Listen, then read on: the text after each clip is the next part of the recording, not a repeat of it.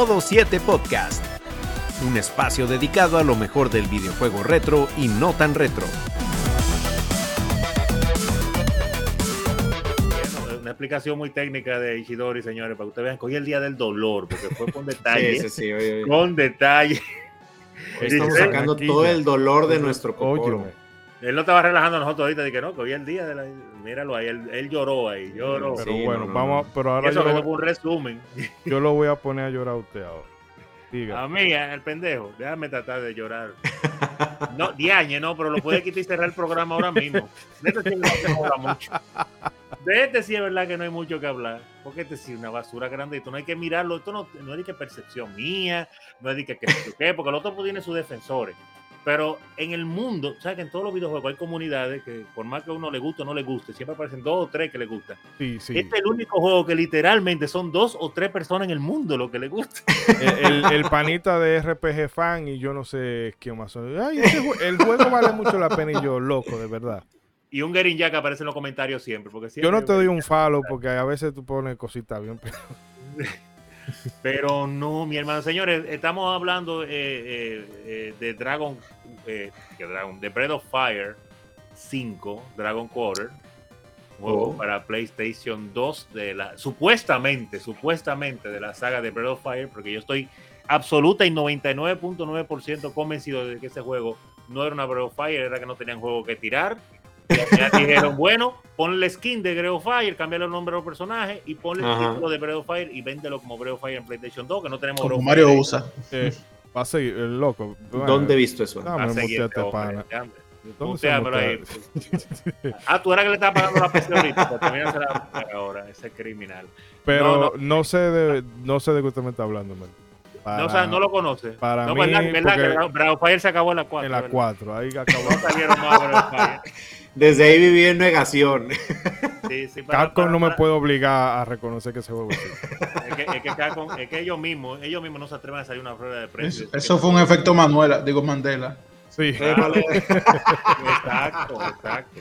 Para hacer un resumen rápidamente para los que no conocen, la saga de Breath of Fire es una saga de juegos RPG clásico, de, de batallas en turnos, muy famosa que vino y comenzó en el Super Nintendo y continuó en PlayStation 1 con una fuerza increíble unos juegos que normalmente se eran caracterizados por usar un estilo clásico, pero bastante, vamos a decir, original en cuanto a lo que quedaba, no se parecían a las Final Fantasy ni nada de eso, con unos tablazos, me gustaban las animaciones de los golpes, y eh, precisamente tienen que ver con eso, con dragones, siempre historia de un dragón, unos personajes que, siempre eh, aparecían en varias partes, o sea, que se continuaban los juegos uno con otro, a pesar de que pasaran cientos de años entre uno y otro.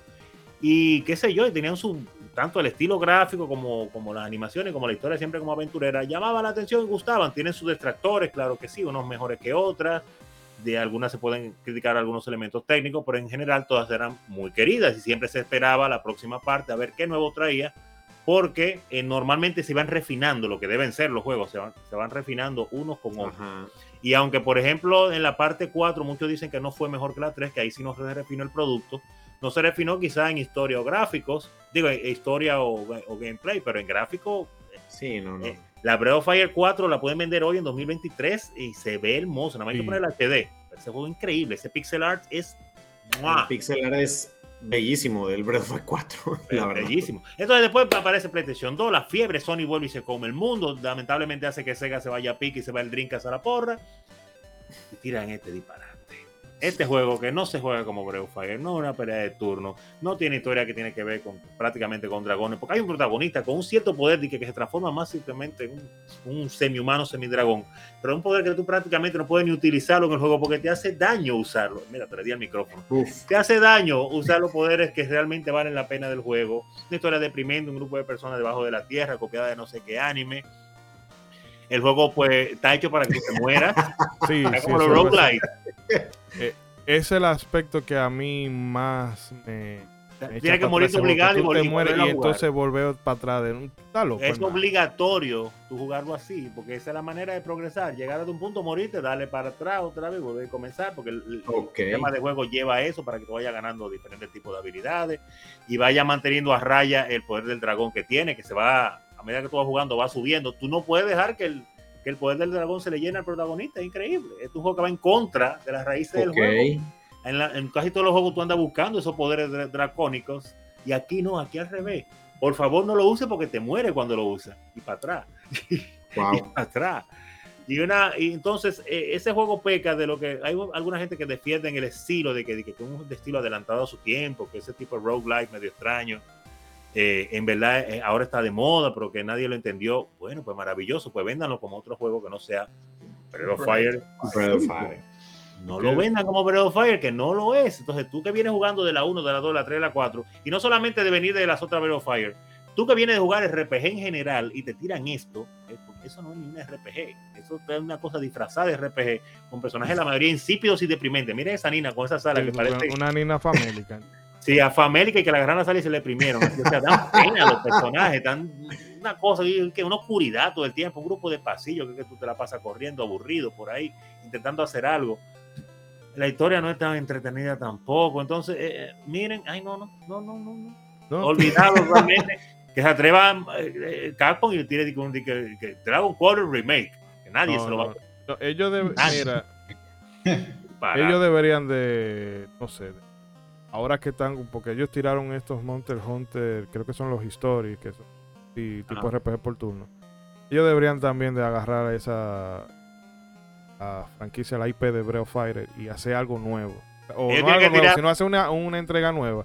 Y así como ellos volvieron a las raíces con Resident Evil, Oiga, hacerlo con Breath of Oiga. Fire. que, O sea, en Switch, eso quedaría de maravilla. oiga, oiga. Sí. Como a esa ellos no se atreven porque ellos saben que era un disparate. No le pusieron el 5 en el título, sino le pusieron Dragon Quarter, aunque después tiraron de que la 6, pero no le pusieron el 5. Pues ahora sí, tiren una que diga Breath of Fire 5, con el 5 en grande Ajá. ahí, para que sepamos que ellos saben que le hicieron mal, eso desgraciado. Con un pixelado, con un pixelado a los como ese. a los Sea of Stars. Eso se- Maravilloso. o, o de este juego bueno. ¿cómo que se llama eh, eh, Chain Echoes. Yo soportaría. Lo pueden hacer sin problema. Es que cualquier cosa que haga mejor que eso. Sí. Y, y aplausos, aplausos a los dos o tres jugadores en el mundo que le gustó. Aplausos, me imagino que fue su primera RPG. Maravilloso. Es que ese fue el juego que le compraron y ellos no tenían más juegos de Play 2. Y, y a base de, de Y síndrome porque de ellos no pagaron por él, ellos se lo regalaron, es verdad. Lo A base de síndrome de. Estocolmo es que lo, lo están jugando. Está- Es tan malo que al final lo disfrutas ya. Ya no puede ser peor. Ya, ¿qué Pero- Pues fue? sí. Pero bueno, con otro juego. por Vamos a seguir. Este, Quítalo, quítalo, que me molesta. Quítalo, quítalo, quítalo. Qué dolor. Ya, ya, Este- ya, este es un llore. Me duele hasta desahogarme, porque no lo quiero ver.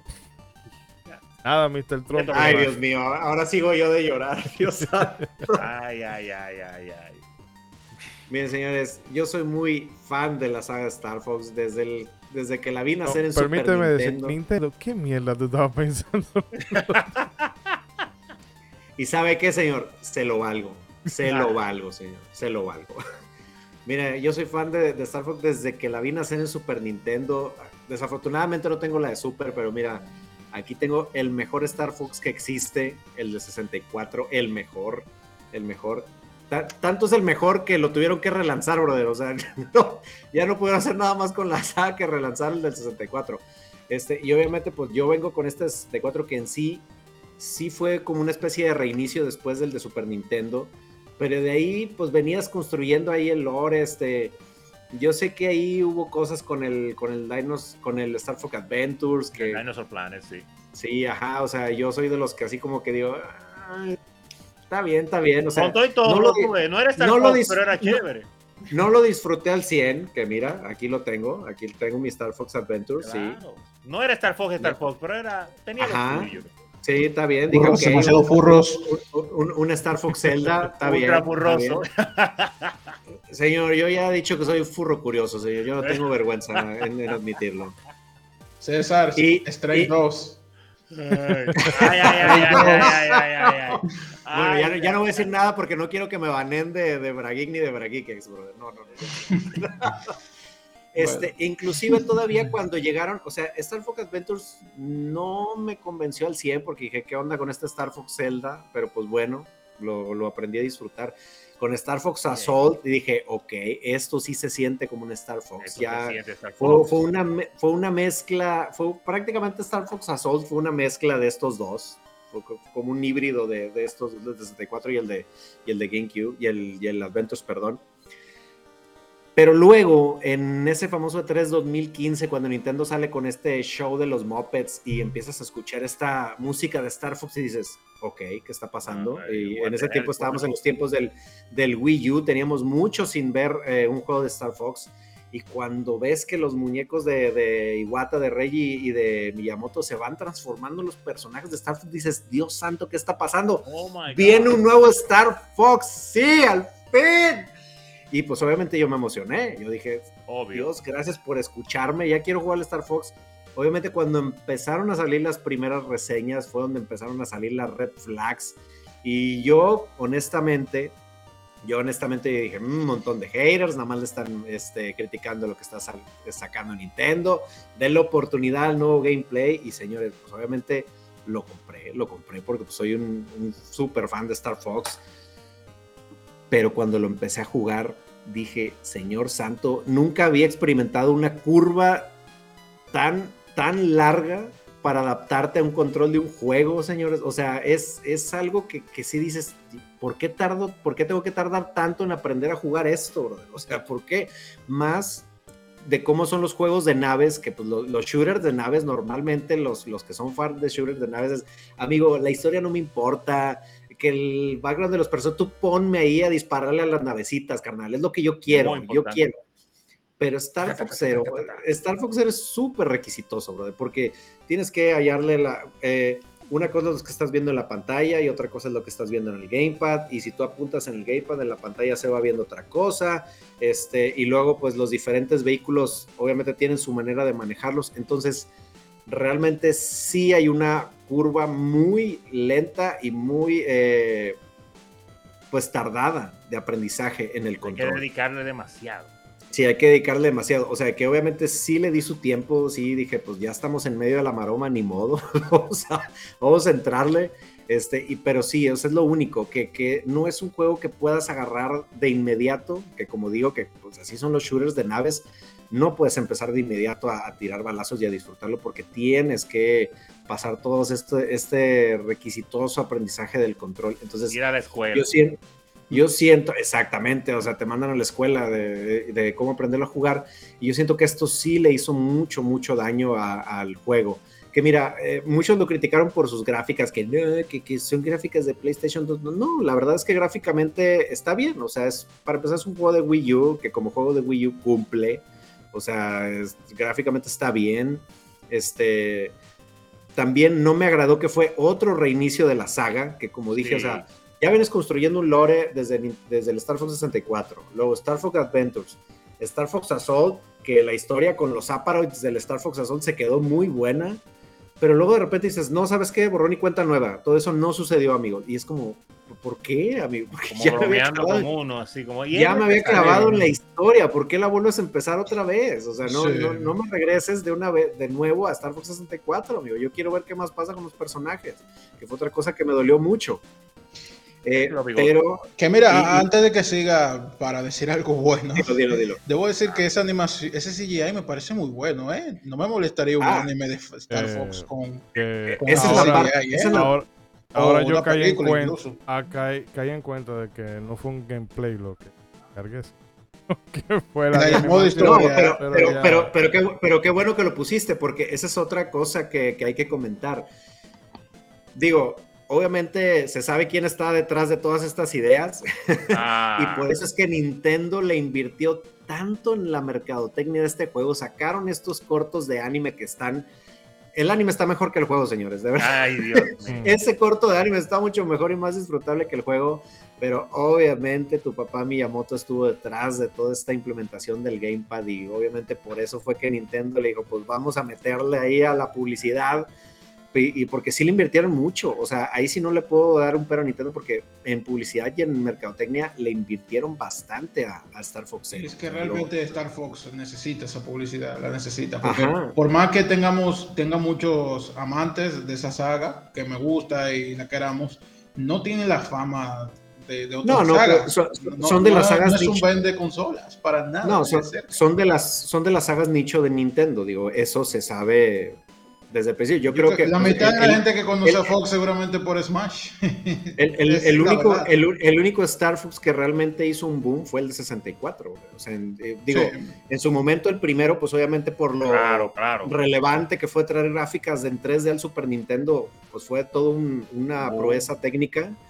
Pero Star Fox 64 fue el que sí en verdad trajo un impacto a la saga, pero de ahí no han podido igualar. O sea, y lo malo es que se siente que Nintendo no tiene, no, no tiene ni idea de qué hacer con esto, porque cada Exacto. Star Fox prueban una cosa diferente, brother. O sea, ya tienes la, la fórmula con Star Fox 64, simplemente amplía la historia, carnal. No te la compliques haciendo. tanto.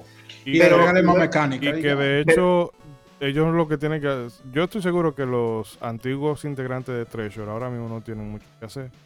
¿Qué tú puedes Ajá. hacer un equipo con esa gente? Eh, óyeme, ellos te, van, te va- le van a buscar la forma de que ese gameplay funcione. Que precisamente... Mira, a mí me gustó el de Nintendo 10, a mí me gustó mucho. Yo no sé qué opiniones tuvo, si fue mala la opinión. ¿Cómo se pero me gustó. Que esa es medio que hace una mezcla entre gameplay de clásico de nave y, y estrategia en el mapa. Sí, estrategia. A- a mí me Pero, gustó. pero te digo, es, es, es lo, es lo malo con Star Fox, que cada juego es como si fuera un juego nuevo. O sea, es como, como lo que decían ahorita. O sea, tienes un juego nuevo que- con un gameplay totalmente diferente. Ah, ah, pues ponle los personajes de Star Fox para que se venda. Y es como, pero pues no, no le das una continuidad a la saga. O sea, realmente es, no hay. es un problema eso. Entonces, aunque te haya gustado alguno de esos juegos, vamos a decir este, que lo estamos Ajá. criticando por malo, pero aparece una persona que le gustó Star Fox Zero. Cuando Ahí juega el quedaste. próximo, Eh, no hay, es muy inconsistente esta saga. Sí, o sea, A, a- a la, a la raza que, que se empezó a, que, que se enamoró de la saga con, con Star Fox Adventures, pues ahí se quedó, porque ya no le continuaron así. Pero con Star por- Fox Assault volvieron, volvieron más o menos a la fórmula clásica con unas cosas nuevas, pero si a ti te gustó Star Fox Assault, pues lo siento, papá, porque ya eso ya no, vol- ya no va a volver. Entonces es lo malo, que, que Nintendo experimenta mucho con esta saga, no hay una continuidad en el gameplay ni, ni en la historia. Más que con Y- Metroid. Ah, sí, no, todavía más. más, bro. Todavía Hablando de más. Metroid, la verdad es que sueño con el día que Fox tenga su entrada, su regreso triunfal, de verdad, porque es, es una saga que se lo merece. Que, que mira, nada más porque de antemano aquí está el orgullo de tu tío Miyamoto, pero sería genial que relanzaran este juego ya con un control más simplificado para la Switch. Sí. Pero pues eso implica que Miyamoto reconozca que su idea de gameplay no funcionó, No cosa funcionó. que nunca jamás va a suceder. Y mira, hablando otra, ahora que lo estoy pensando, eh, Platinum, me imagino, o sea, a Platinum yo no le echo mucho la culpa de, de juego, porque a ellos lo metieron de última hora, como mira a ver qué tú puedes, eh, qué tú puedes Sí. salvar de, de esto y, y este juego. Porque las secciones de, de shoot 'em ups de Nier Automata están muy chulas. Y tienen ese, y tienen el shoot 'em ups clásico de, ¿verdad? Tú vienes en la pantalla, ta, ta, ta, ta, ta, ta. Pero tienen otro también que es eh, más parecido a lo de Star Fox. en la- bueno, casi como en, en rieles, sí, en sobre real, ajá. rieles, Casi como pero Riel. te permite también esa jugabilidad en un entorno, ¿cómo lo diría? Eh, eh, horizontal, o sea, que la pantalla viene, viene hacia ti prácti- prácticamente. Ajá. Es decir, que se puede, la idea, o sea, el concepto de Star Fox es trabajable, pero tienen que darle tiempo y buscar gente que sepan bregar con gameplay. ¿No? Y, y Sí, mantenerse o sea, en una línea. Y, y- y más que nada, pues dejarlos, porque es como dices, o sea, Platinum no le puedes echar mucho porque literalmente llegó tu tío de usa en gamepad, usa el gamepad o muele, o sea, y ahí fue donde les, les cortaron mucho, mucho el trabajo, o sea, porque yo sí creo que con un gameplay más apegado a, a Star Fox 64, esto hubiera funcionado muy bien. Ujú. Y realmente ahí lo tienes. O sea, la magia de Star Fox 64 fue agregar más vehículos, que fue lo interesante. Que dices, ah, ya no más tengo la nave, tengo el tanque y tengo un submarino, brother. O sea, Y ahí entonces- mezclarlo. yo creo que va más por ese lado, o sea, de jugar más con los vehículos, pero pues ahí, ahí está la fórmula, brother. O sea, ahí está de si no está roto, pues no lo arregles. O sea, y, y es lo malo que, que por más que, que la fórmula de Star Fox esté bien, pues a cada rato la quieren reconstruir y pues, no, no han terminado como que de, de establecer una línea. Y pues sí, desgraciadamente Star Fox Zero sí fue un, algo que me había emocionado, pero pues dolor. que sí me, me dolió mucho. No gran te apures que dolor. aquí esto es terapia. Pero bueno, Dios siguiendo con el pabellón de juegos infames. Dale, Bragi. Dale. ¡Oh! ¡Oh! Dios. Bueno, Yeah. esto es, Mira, vamos a hablar en de este juego. decepciones personales, obviamente. Seguimos con eh, Castlevania 2. Yo sé que este es un juego que tiene, tendrá sus, sus fans, y con sus fans me refiero a uno, y me refiero a Rey, que es el único que, Oye, oye, oye. es, es el único que conozco que, No, que me ha dicho que le No, gusta Rey ese es juego. Pero si Rey existe, Ay. porque alguna otra persona también. no, verá. que Rey, eh, el único, único fan, o sea, el único fandom donde Rey es el único miembro en el de 64. O sea, en el de Castlevania 64. Los Castlevania 64. Con el, con el Simon Quest yo creo que hay dos o tres más. Pero Tiene que haber dos o tres más. Hay El dos, tema tres con este juego, mira, no voy a decir que es malo. No voy a decir eso. Pero tu Pero, experiencia. pero Sí, ajá, fue ¿por decepcionante, ¿no? Estamos hablando de decepciones. Yo Claro. 1 con ese estilo y ya la segunda vienen con algo completamente diferente. Ok, quieres innovar, ok, quieres hacer algo diferente, pero yo creo que con este juego sucede eh, lo que mucha gente dice, muy, es muy pronto, es muy pronto. Ajá. Mucha gente Mm. dice que aquí los tintes de Metroidvania, de- del estilo Metroidvania, que vendría la saga Castlevania, vienen aquí. Comenzaron ahí. Ahí empezaron. Y es que sí, pero fue, era una idea demasiado madura en una consola, eh, bueno, se podía hacer, pero todavía no era, no había como un punto de referencia suficiente para hacer, desarrollar la idea que querían.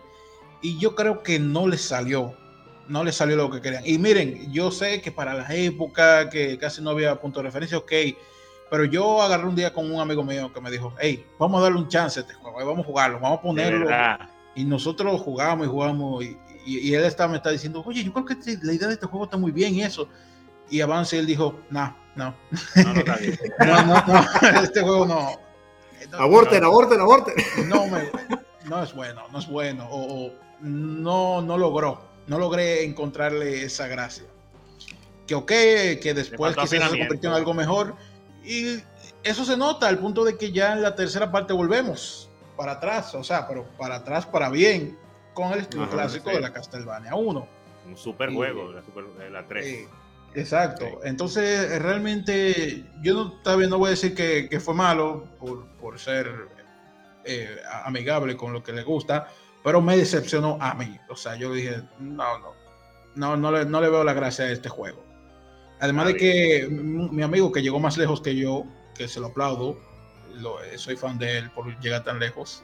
Él decía que hay este juego, al igual que muchos otros de, de NES, pero que encima hay, hay cosas que son como injustas de, de poder conseguir o de saber. Es como que, ¿cómo? ya lo saben. Porque una cosa Sí. es que sea difícil, pero que tenga, eh, que sea posible. Hay otra que sencillamente, que- que te ¿cómo yo sé que hago esto? ¿Cómo yo sé que tengo que estar ahí? Muy no hay forma, es completamente suerte, 100% dependiente de la suerte.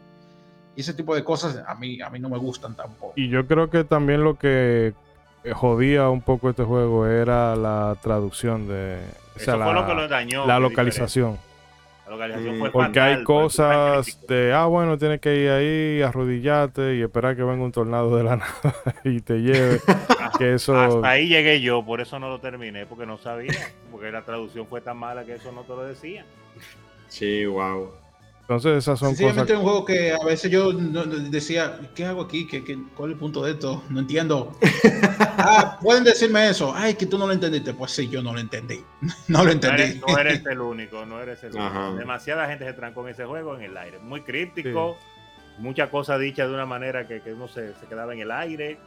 La idea, como tú dices, está muy interesante. Choca al principio, cuando a mí me pasó lo mismo. Yo jugué la 1, me encantó. Cuando llegué a esto, estoy esperando más de lo de la 1 y me soldan en este pueblo. Y, yo, y esto no tiene nada que ver, nada que ver. O sea, Yo gameplay vine, a- un poco, yo vine a matar, el a matar gente aquí. El No. concepto es muy diferente. Exacto. Haz misiones. Entonces con gente. seguimos después con ese mismo estilo y ya en el cambio no viene hasta, hasta la Castlevania Symphony of the Night, que ya tenían una idea pulida, que ya era diferente a Metroid. lo visto antes, pero ya estaba bien, ¿eh? ¿no? Está se fijaron Lo que en sí- Metro y dijeron, wow, mira, este sí supieron cómo hacerlo, vamos a copiar de ahí.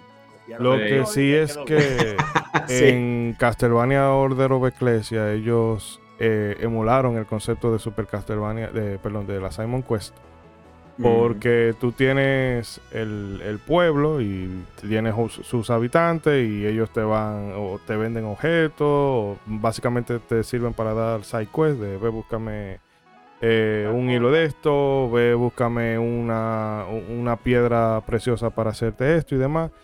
Y tiene ese, esa vibra de, de- de Simon Quest. Y ya la, la mitad del juego es dentro del castillo, que ya vuelve a lo de a, a la fórmula Metroidvania. Mm, ok. Pero bueno, vamos siguiendo avanzando para ya entrar en la, por favor, en la última favor, ronda.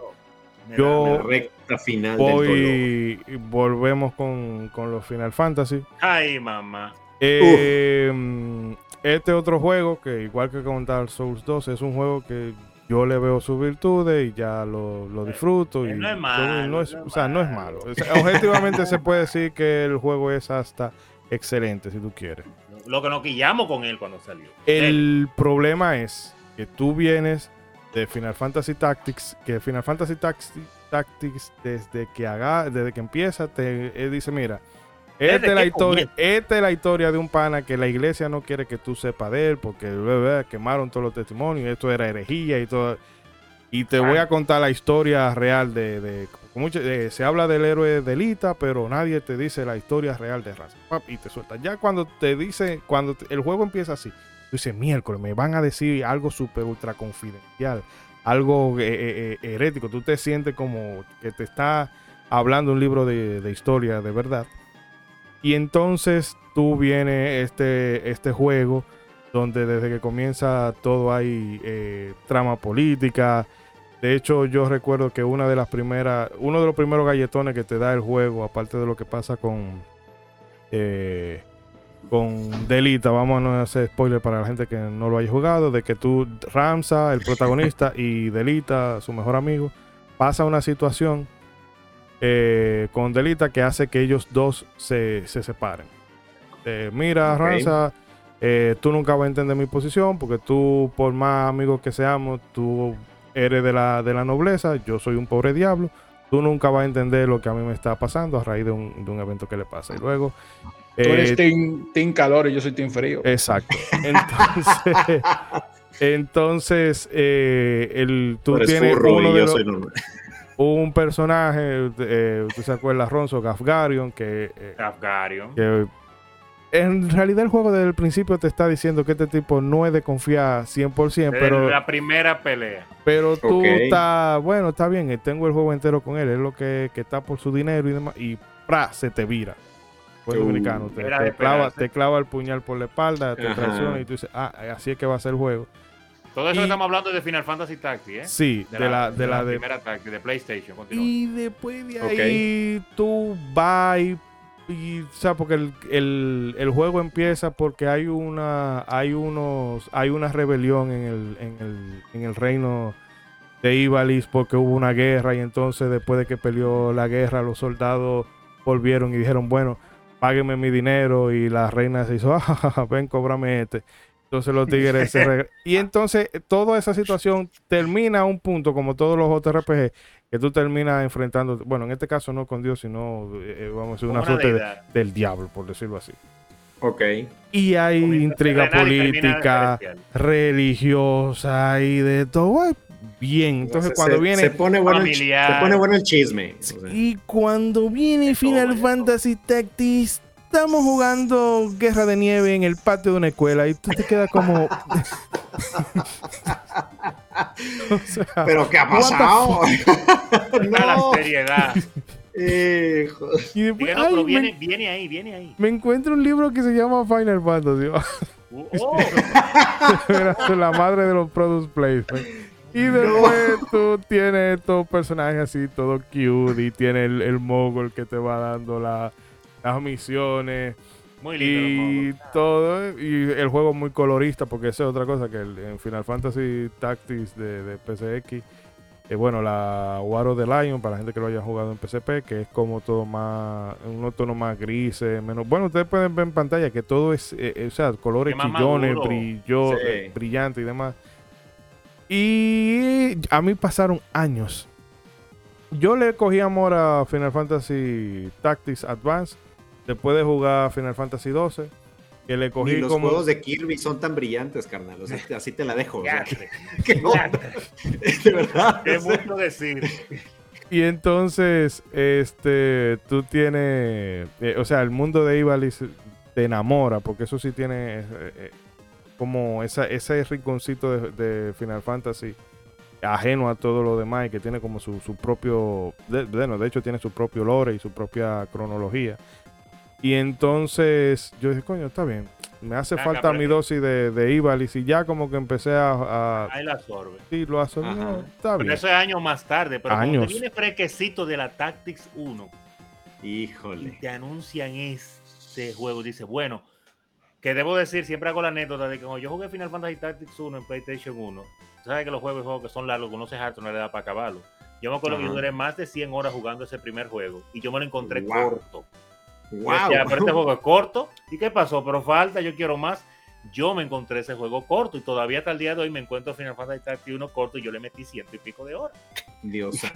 Ok. O sea, y tú llegas a esto y tú dices, y este muchacherío, como dice Ishidori, pero tú esperas y dices, bueno, ok, es porque en Game Boy, tú sabes que en Game Boy siempre la estética la ponen más chibi. toma chibi, Ah, es por eso. Pero el juego se va a poner serio. Espérate, vamos allá.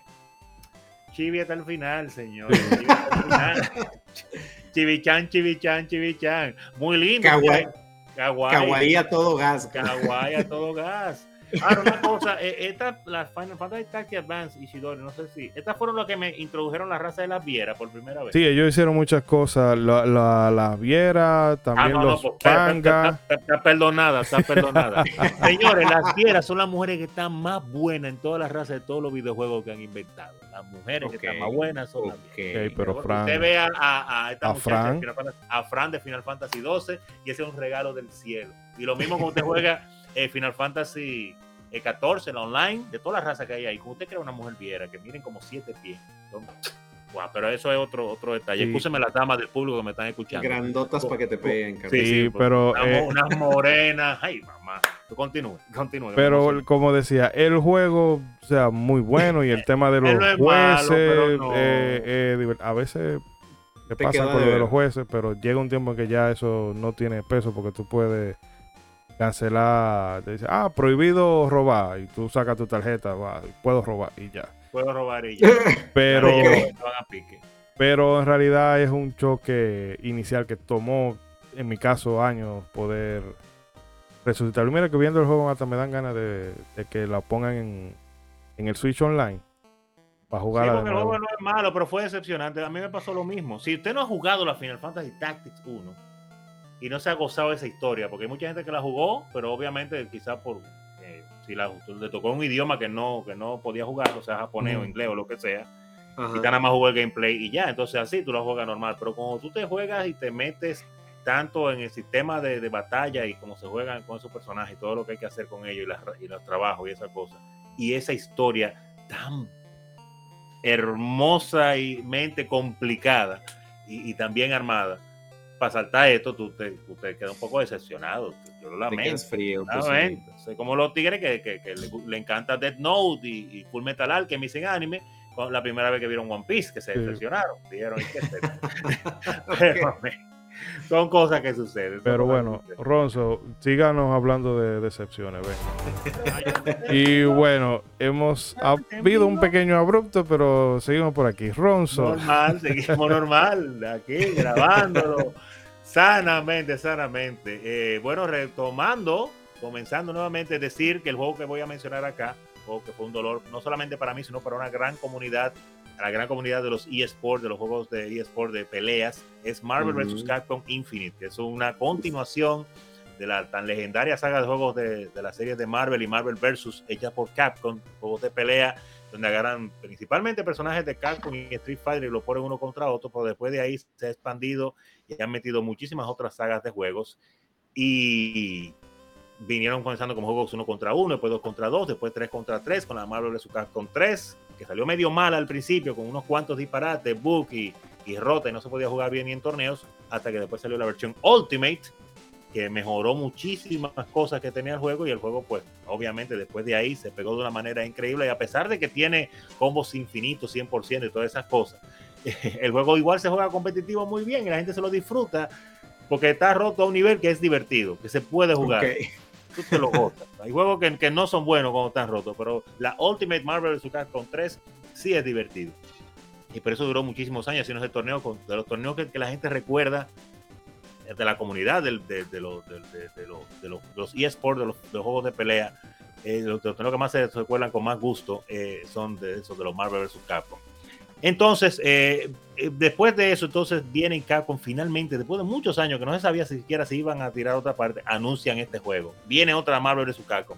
Aleluya, al fin, porque ya inclusive este juego creo que en ese momento lo habían quitado ya de las tiendas digitales y todo, no se podía comprar, mm. porque recuerden que ya para esa época Marvel eh, tenía el problema con los personajes de los X-Men y los Fantastic Four, no podía utilizar, y por eso que usted no los ve en las películas del universo Marvel que ya también para ese momento, pues el universo Marvel estaba súper más que sembrado eh, y asentado ya con la saga de películas que habían salido, y ya por esos tiempos habían salido las sagas de Avengers y Avengers Infinity War, eh, y creo que estaba a punto de salir Endgame cuando, cuando este juego iba a salir, o sea, iba a salir cerca de la, de la salida de la, del final del ciclo de películas de Marvel, que iba a terminar con Avengers Endgame. Entonces se esperaba mucho de este juego, tanto a nivel de jugabilidad como a nivel de qué personajes iban a traer y esas cosas. se, se, hablaba de que quizá eh, iban a meter pues a los personajes de la película, ¿verdad? ¿Verdad? ¿Verdad? Entonces, pues, va a llegar a algún tipo de acuerdo con, con Fox para entonces poder meter a los X-Men o qué es lo que se va a hacer, ¿verdad? Pues entonces, lamentablemente, ni la una ni la otra. Ahí fue el gran fallo de este juego. Eh, primero bajaron de 3 contra 3, metieron los personajes otra vez 2 contra 2 para atrás. Que aunque, ok, a los juegos antes jugaban 2 contra 2 y como quiera son muchos, pero tú lo encuentras como que, ok, bajó, siente con bajón. Las gráficas, hermosas, están hermosas, pero todo el mundo dice que hay algo raro que tienen esas gráficas. No sé si la paleta de colores, si el tipo de brillo. Hay algo en el arte del juego como que no te da lo mismo, la misma sensación que te daba la 3, que a pesar de todo, de que era muñequito, pero era un muñequito con un, con un filtro que le metieron tipo cómic, que le pegaba muy bien le pegaba muy bien y se veía muy bien para el tipo de acción que era. Aquí, al meter esta gráfica un poquito más realista, sin ese filtro, eh, qué sé yo, tiene como algo como que no llama, pero uno, cuando uno vio la primera imagen dijo, bueno, ok, le pusieron esa gráfica porque van a meter a la gente del universo cinematográfico de Marvel y por ahí se va a ir el asunto, vamos a ver qué sucede. O quizás logren el acuerdo con los X-Men ni la una ni la otra. Entonces, eso sin los X-Men, ¿cómo tomó Marvel vs. Capcom sin X-Men? Desde que, yo vi eso, taché eh, eh, de mi lista de cosas que deberían de importarme. no X-Men, bueno. No es verdad. Eso, eso hizo que todo el mundo se fuera. Entonces, lo inteligente era, que no puedo tener los X-Men, no llego a un acuerdo con Fox, no puedo meter Fantasy Four y muchísimos juegos más. Vamos a meter a la gente de la película, pero mételo como lo de la película. No, no. Ahí metieron una Gamora, como pudieron ver. sí, que no se parecen en nada a la, la Marvel. Para nada. La Capitán Marvel que le estaban por, creo que le estaba por meter en ese tiempo en la, las películas, creo que no había salido de ella.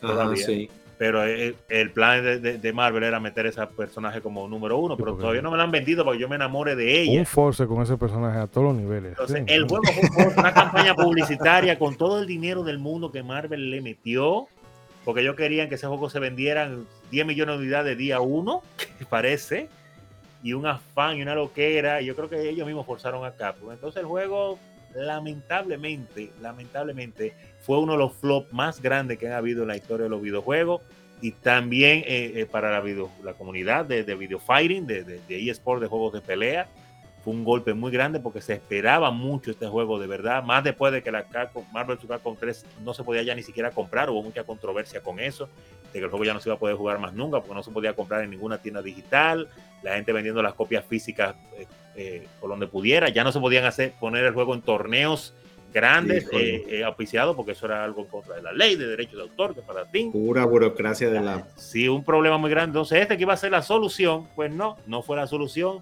no gustó el juego, no solo los personajes que uno quería que tuviera, no tuvieron lo que se podía haber buscado, que eran los de las películas, para entonces equilibrar. El juego no se veía como tan bonito, no, no, no, no, tenía de nada. Y entonces uno se quedó esperando, bueno, ok, quizá pase como pasó con la 3, que salió mala, pero después tiraron la versión y la mejoraron, ¿verdad? No. No, esa, esa, la 3 tú puedes jugar hasta con Shuma Borat el, el, el ojito y Sí. los tentáculos. Ándale. Ande perdido. Óyeme. Pero hasta aquí- Phoenix Wright era un personaje ahí, ¿no? Ajá, sí. Sí, sí. Sí, no, yo metieron a muchísima gente en ese juego, pero en esta, no, Capcom y, y Disney, que creo que fue la del, la del problema realmente. En el 13 es No, donde yo- ya estaba hasta Jill Valentine, ¿en cuál fue? Está Jill Jill Valentine Valentine. también, Chris y toda esa gente. E- Ese juego Pero estaba- yo creo que a los seis meses, a los seis meses, miren, le dieron el hachazo. Dijeron, no, Sí. no vamos a invertir más en eso.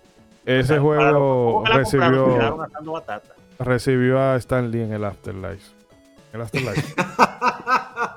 Y sí. Oh. Murió, pero rápido, rápido. Aquí que está como tú- Marvel vs. como- Capcom Infinite.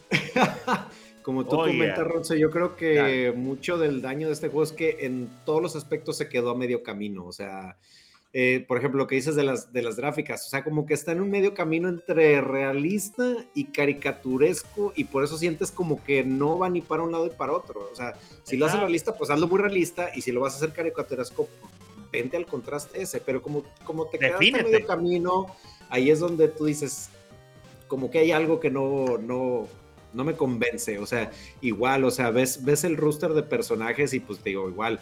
Yo recuerdo que iba a jugar PlayStation con mis amigos Marvel vs. Capcom y ves- veías la pantalla de selección de personajes inmensa y luego ves esta y hasta te da tristeza, cabrón. O sea, la, Oye, eso sin contar los la personajes selección de estos personajes.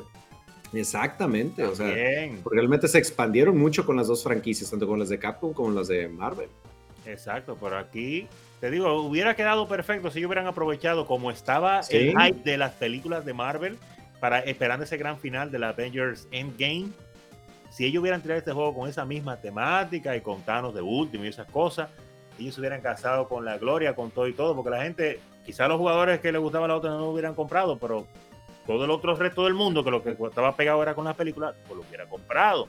Metan todos esos personajes que son faltó- en la, estaba- ahí- estaba- ah, que me ven ahora scrolleando en el celular, estaba viendo la cantidad de personajes. La cantidad de personajes de la Infinity son 36 y la 3, 54.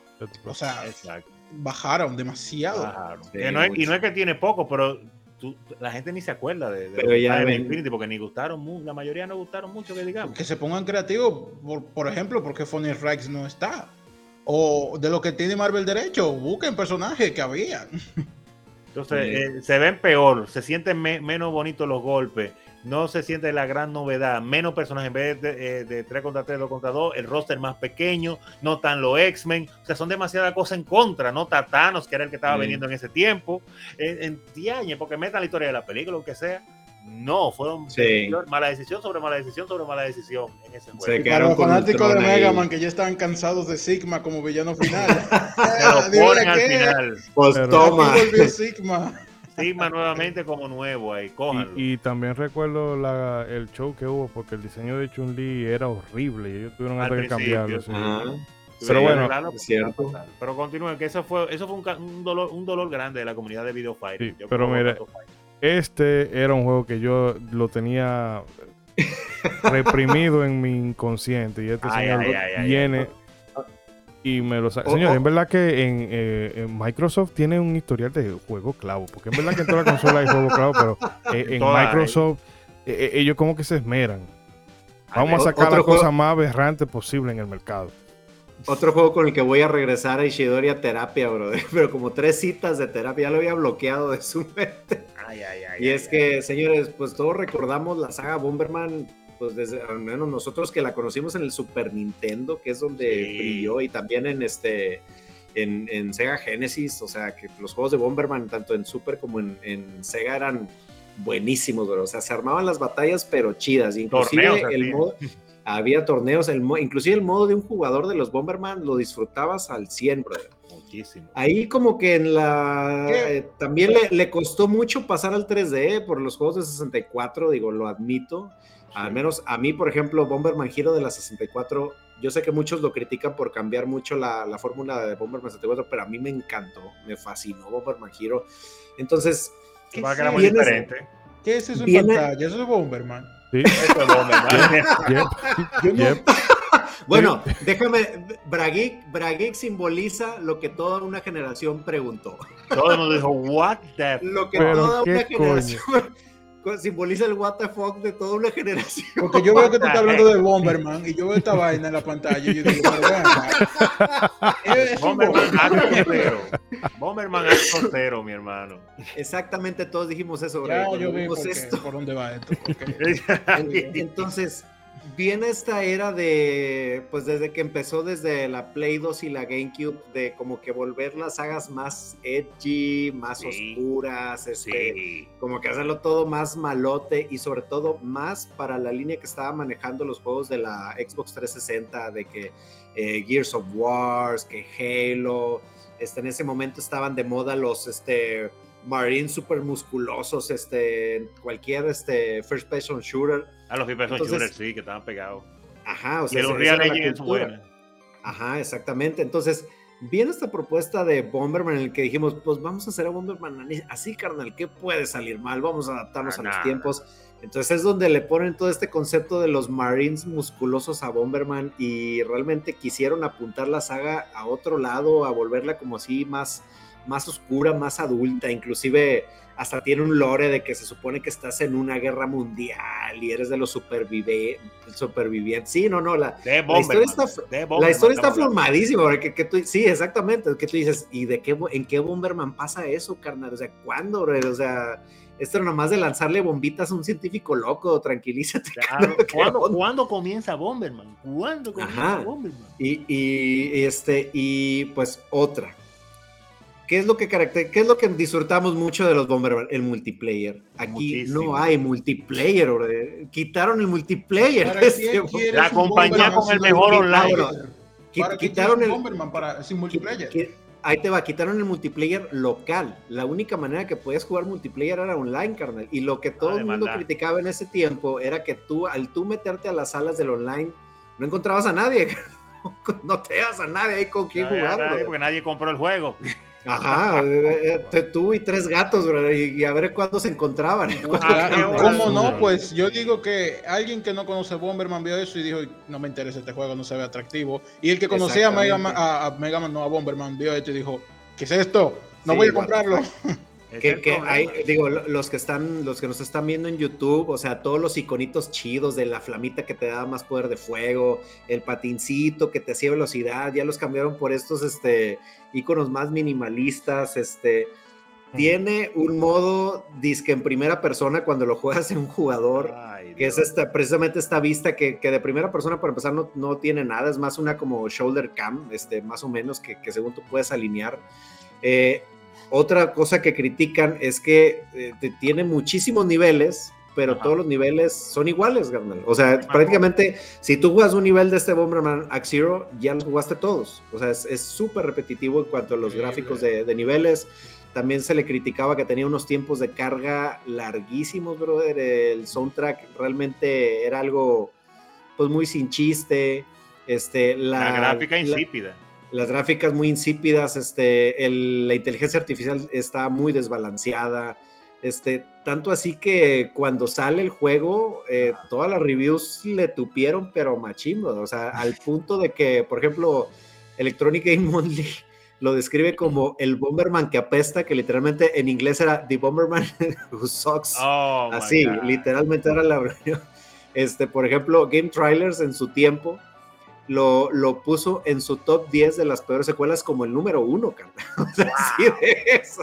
Es que en verdad Este- está mal. No, pero eh, Konami mal. del 2006 y en general los, los Sí. estudios eh, orientales, de- o sea, los Es- japoneses. Están pasando concreto, por un, por una un crisis de muy oscuro. Ellos creían que occidentalizar las IP era la clave. Exactamente. No se hicieron muchos disparates porque salieron cosas, eh, bueno, como este Bomberman.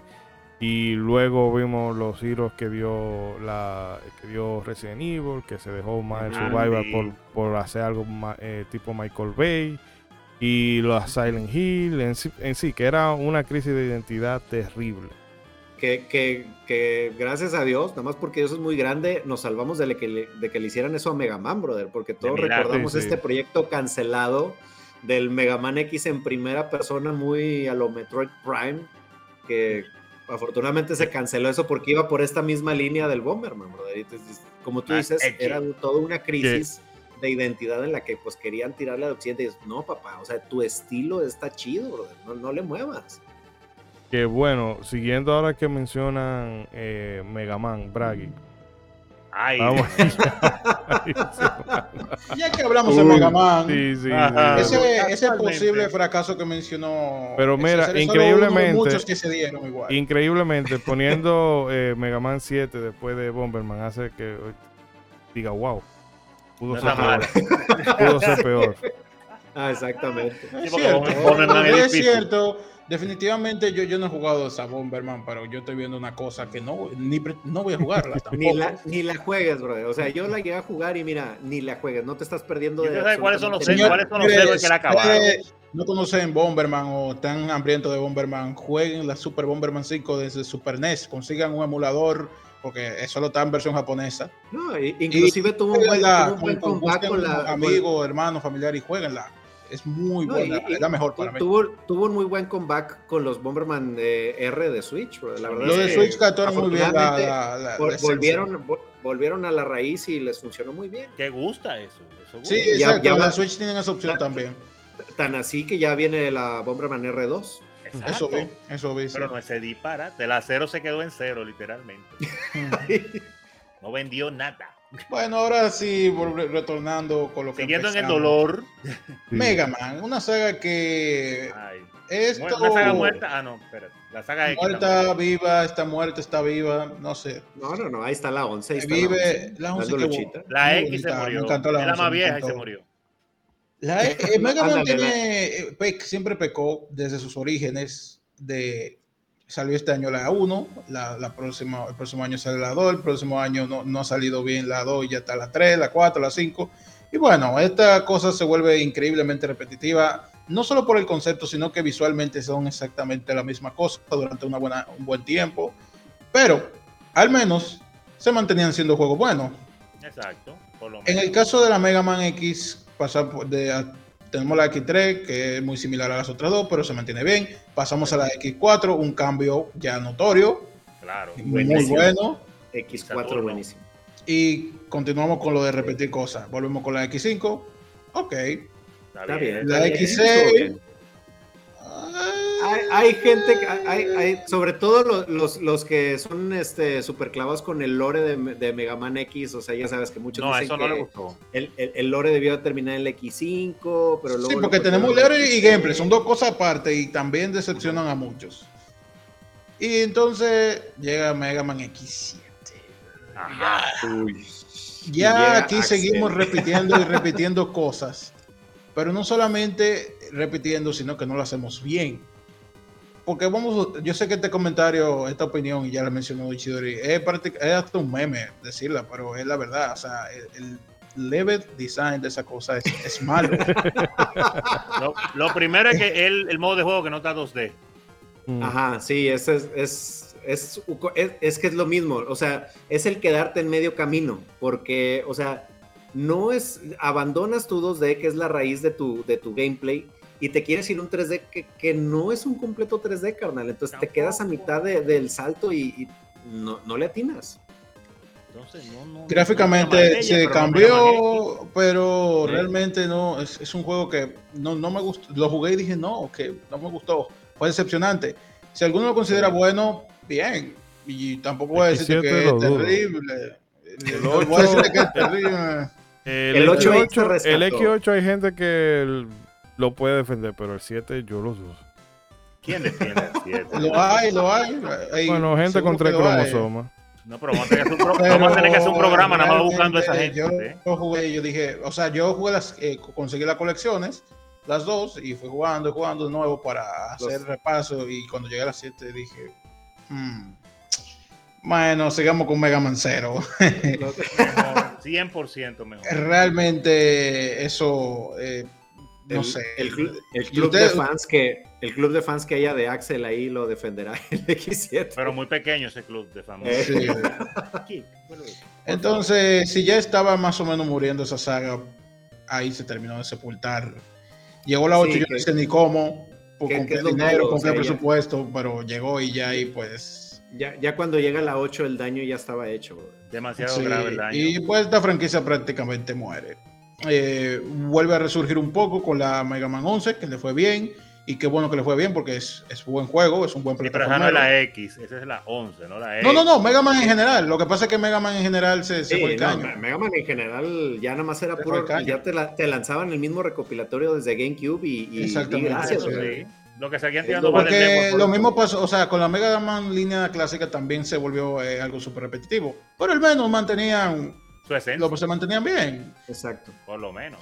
Que- Pero que- aquí se terminó de que joder por- todo. Que por ahí, este, ahí, eh, eh, entrando al mundo del chisme, Ajá. eh, justamente ahorita en los grupos de Mega Man hay un chisme, un rumor de un posible regreso de la saga X porque lo que se Mm. está como que reportando en redes es que el artista que hizo los diseños precisamente para Mega Man 11, en su momento, eh, creo que en un libro así de, de arte de Mega Man, soltó la imagen de uno de los power-ups que después saldrían en Mega Man 11, pero que en ese momento tú decís, ¿y este Mega Man qué onda? O sea, y, Mm, y no dijeron nada. Entonces, ahorita acaba de salir un libro de arte y precisamente este mismo artista que trabajó en los, eh, ya, ya después en todos los eh, power-ups de, de Mega Man 11, ok. sacó una ilustración con un nuevo estilo de, de X, de Mega Man X. Y puede salir algo y- bueno, y- porque ya. y cuando, y cuando en Twitter le preguntan, oye, ¿y esta ilustración por qué? Ya lo único que, que dice fue una petición del cliente, o sea, de Capcom, este Ya. nuevo diseño. Entonces, por Mm. ahí hay un indicio de que probablemente, probablemente hay un regreso de la saga X, más el tiempo lo dirá.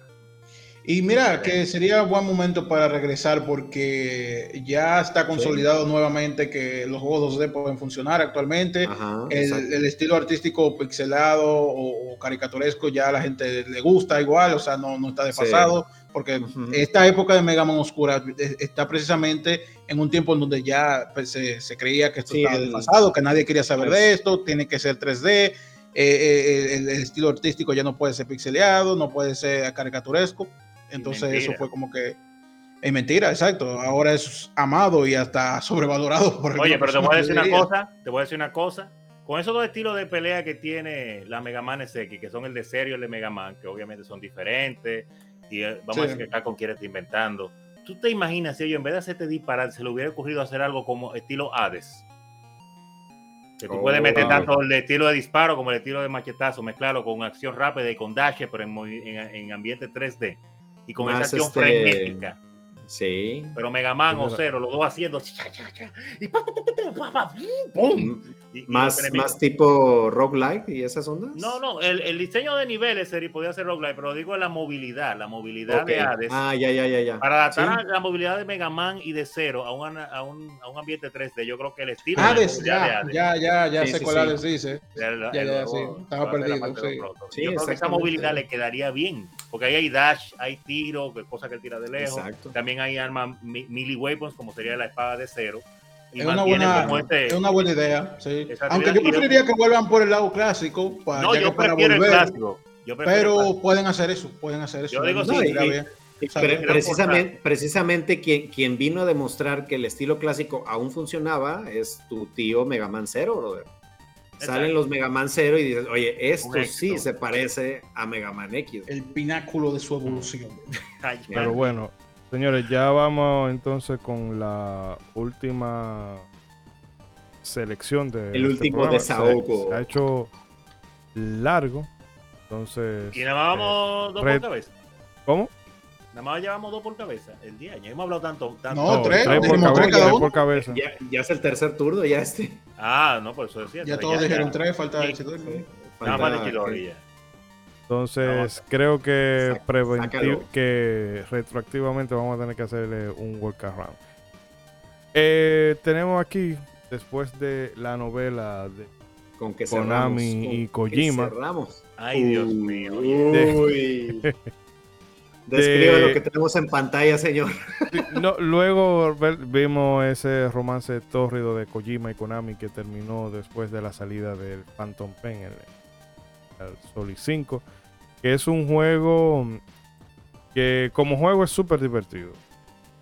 El mundo abierto Claro, claro. no es, creo que no era necesario en un sentido, porque no le, como que no le aporta nada al juego más allá de tu correr de un sitio a otro. Era, si él quería hubiese hecho algo estilo Peacemaker de tú tienes una misión en un sitio y te damos un campo amplio para que tú lo hagas, porque el mapa, el mundo abierto no le sentó, como, no, no le aportó nada a- al Ajá, espíritu de. Metal Gear.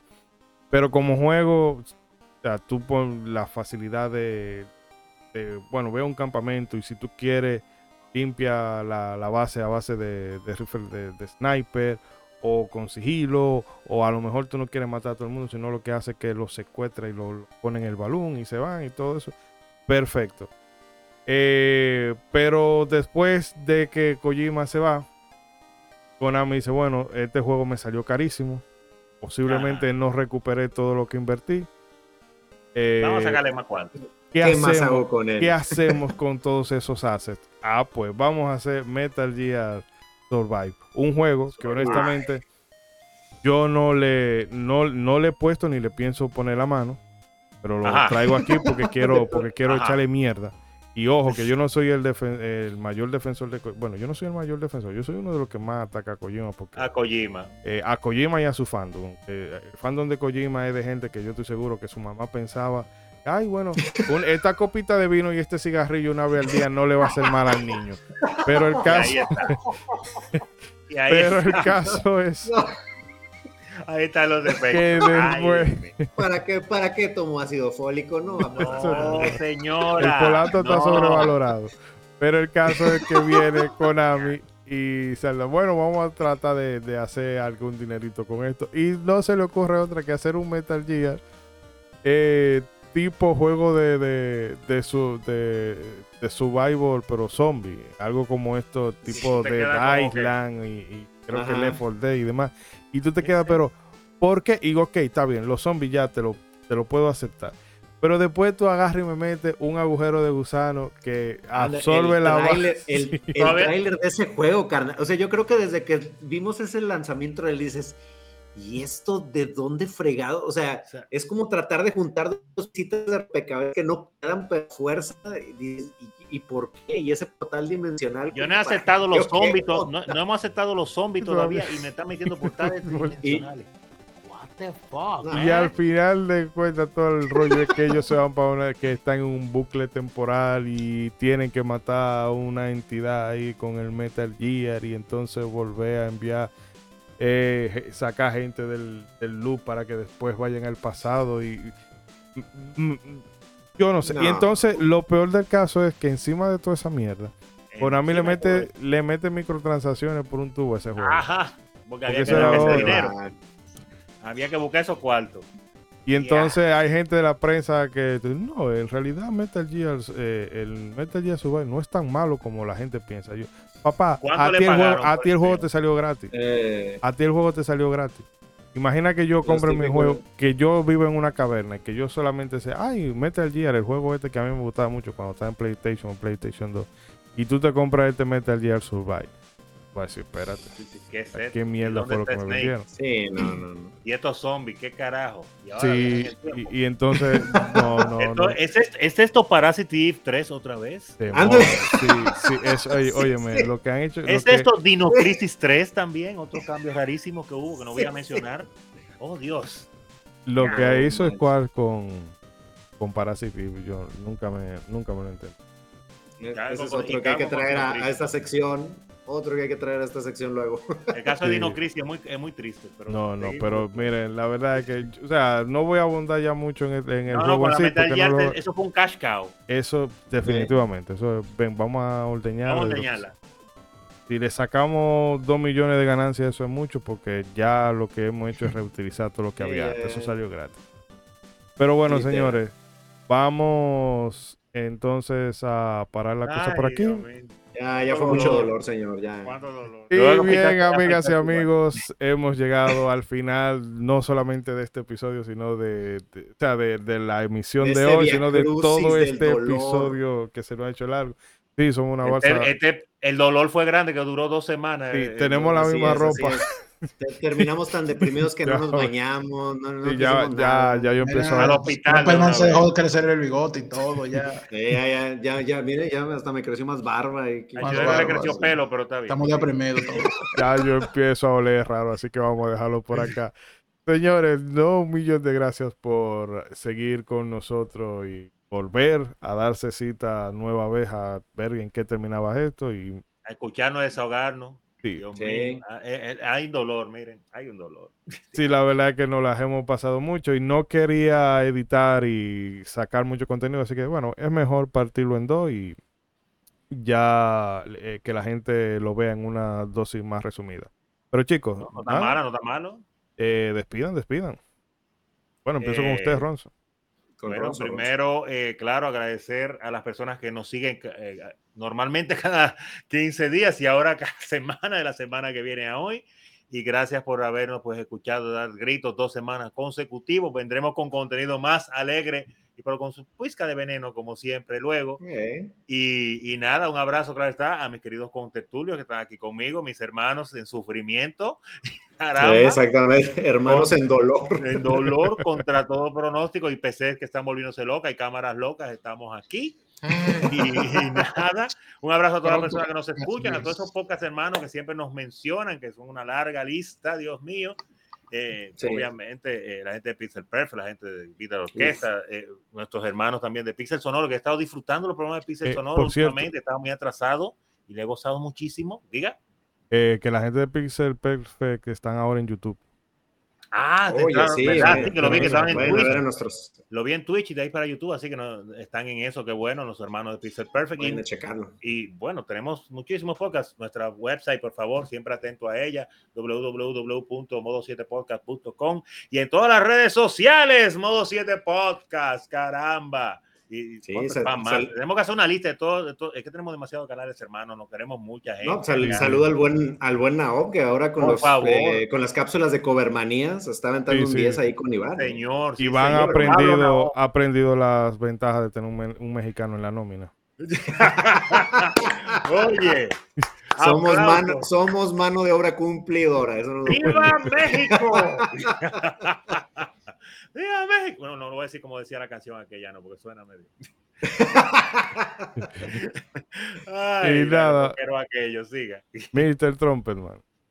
No, pues claro. muchísimas gracias por chutarte este DLC de modo 7. Diez años, sí, que, que ahora, ya, que ahora ya andamos entrando en el DLC. pues Gratis, este, gratis, lo este fue disfrutamos gratis, ¿eh? obviamente, obviamente. Entonces, muchísimas gracias por acompañarnos en estos dos programas. Espero que los hayas disfrutado, que pues obviamente dinos qué es lo que tú opinas en la caja de comentarios si estás de acuerdo con nosotros, si no, dinos qué piensas tú de estos juegos, si a ti te gustaron, pues obviamente compártenos este, tus opiniones. Por favor. Pero pues muchísimas gracias. Si tú llegaste hasta acá, tú también eres nuestro hermano en dolor. Te mandamos un abrazo.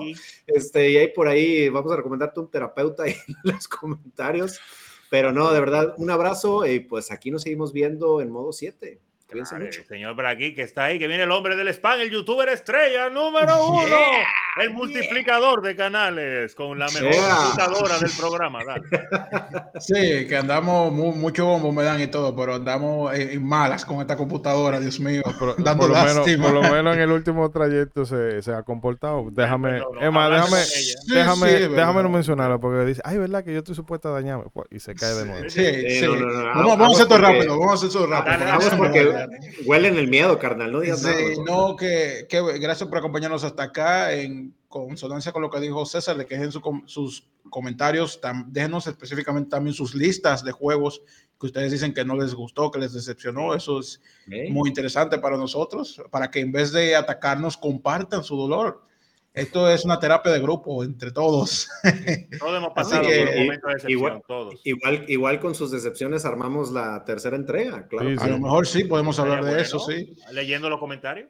Exacto. Sí, así que gracias por acompañarnos hasta acá y nos estaremos viendo en una próxima ocasión.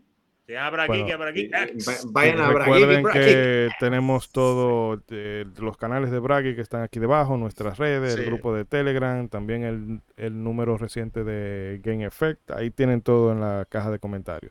In- Invítenos un cafecito también. Sí, un coffee. Eh, hay que Vamos a ver, en la segunda mitad del año vamos a que hay que hacer algo para Tenemos que un la coffee, gente- señores, un KO rayita FI Coffee. Ajá. Y no le damos ¿Pero qué es eso? Supongo que hay gente que no sabrá qué es eso.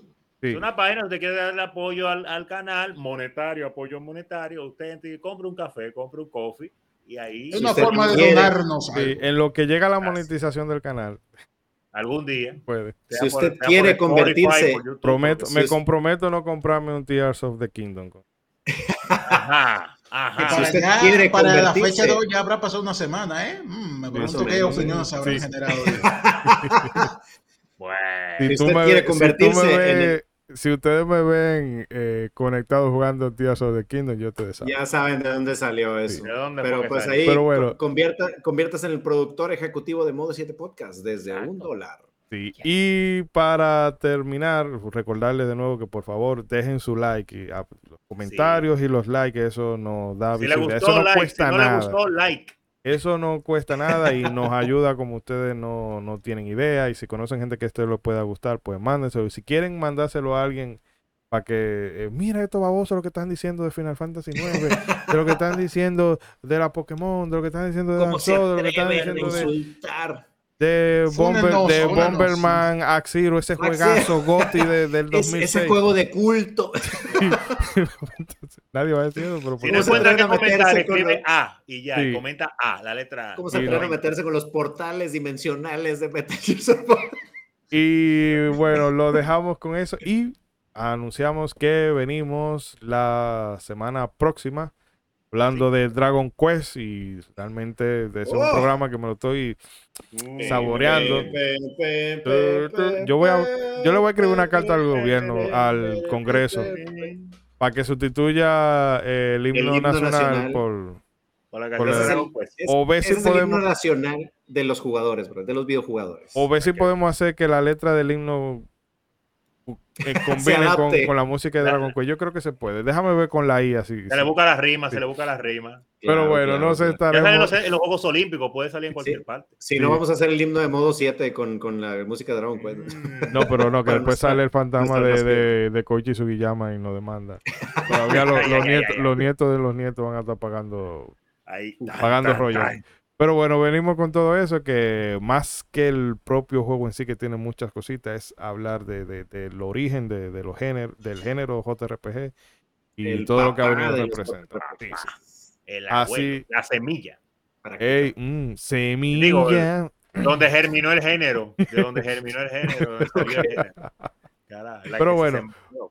Hagan bien y no miren a quién. Gracias por seguir hasta aquí. No se está. Pensado. Nos vemos. Cuídense Bye mucho. bye, bye bye, bye bye. Bye. Ya.